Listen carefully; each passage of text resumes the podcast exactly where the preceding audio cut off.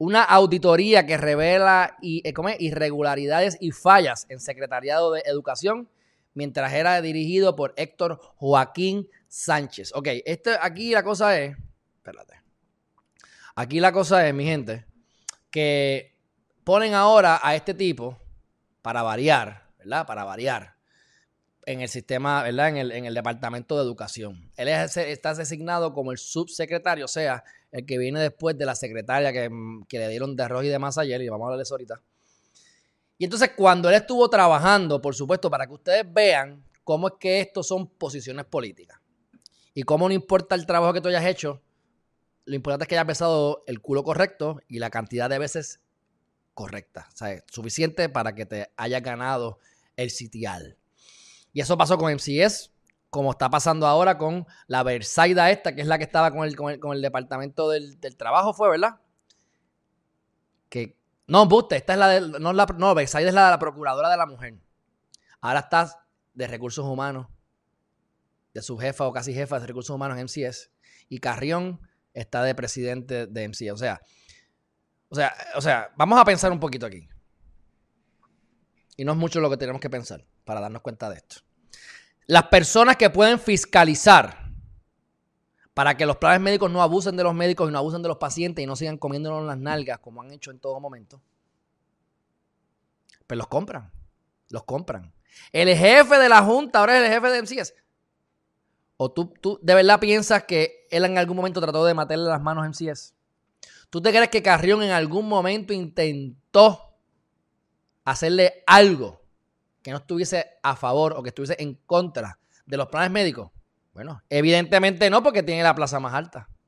Ahora, de ser el que mandaba por encima del gobernador en Puerto Rico, ahora es presidente de MCS. Bueno, en este caso, este mamalón que está aquí, que le gusta la, la leche con quick de fresa, Héctor Joaquín Sánchez, tuvo un montón de señalamientos federales. Ustedes saben que cuando hay unos fondos y demás, pues tú tienes que cumplir con unos requisitos para que te den el dinero y para que entonces, este, ¿verdad? Este, después tú tienes que dar un reporte de, que, en, qué se usó el dinero. Pues mi gente, o sea, aquí han habido todo tipo de, de, de, en general, cuando tú vas y ves todas las cosas que, que, ocurrieron, es que no supo bregar con el dinero, no invirtió el dinero correctamente, no llegó el dinero donde tenía que llegar estas situaciones, esto es lo que dice el informe, el informe de la Oficina de Auditoría. Estas situaciones resultan en una falta de uso de fondos de manera oportuna. Mira esto, de manera oportuna. O sea, cuando te dicen de manera oportuna es como que, qué casualidad que fue en este momento. ¿Ah? Bueno, pues entonces no se usó, no se usó la, no, no, o sea, tú tienes que, es como las objeciones. Tú tienes que objetar de manera oportuna en el momento. Si no lo hiciste en ese momento, te chavaste. Ok, pues entonces se supone que él tuviese unos chavos, unos chavos que se lo tienen hoy lunes y tienen que gastarlos para viernes. Estamos a, sábado y no se han gastado. ¿Por qué? ¿Ves? Pero pues no está siendo oportuno y refleja que no está comenzando con la implementación del proyecto tan pronto se recibe la notificación. Te dicen, hora de comenzar el proyecto y el tipo se va a comer gofio y no hace nada. Pasan los meses y todavía el proyecto del programa no, no comienza. Y eso es una de las cosas. Pasó con, los, con, las, con, las, con las escuelas vocacionales. Este, compra de equipo irregular. ¿Mm? A principios del día 2018, solamente el 76% de los fondos asignados en el 2015 se hayan utilizado. Tres años más tarde. ¿Mm? Mira esto, asimismo se detalla que la compra de 2.939 computadoras portátiles, que posiblemente se compraron carísimas, porque el gobierno paga tarde también, y la gente le cobra caro al gobierno. Así que lo, lo compraste una porquería, la compraste sumamente cara, 1.9 millones de dólares. Se hicieron 14 órdenes de compra. Y la realidad, mi gente, ya estaban a punto de, perder los fondos, así que lo compraron al garete. Y no se hizo un estudio riguroso realmente de si hacían falta esas computadoras o cómo era. Así que eso es a Tutiplane. A Tutiplane, como ahora mismo consiguieron, vieron que, que eso lo vamos a hablar ahorita. 1.3 millones de dólares en fondos para un hotel Copa Marina en, Gura, en, para cuestiones de los terremotos, para dar clases, todavía se, se, dio 1.3 millones, pero no se han dado clases ahí. Y eso lo hizo el mamalón de Leche con Quick, el exsecretario del Trabajo, que era el que era procurador de los menores, que trató de meter preso a la negra que estaba dándole cantar, que, dio cantazo, que era una mucha, la, nena jovencita que se me olvidó el nombre.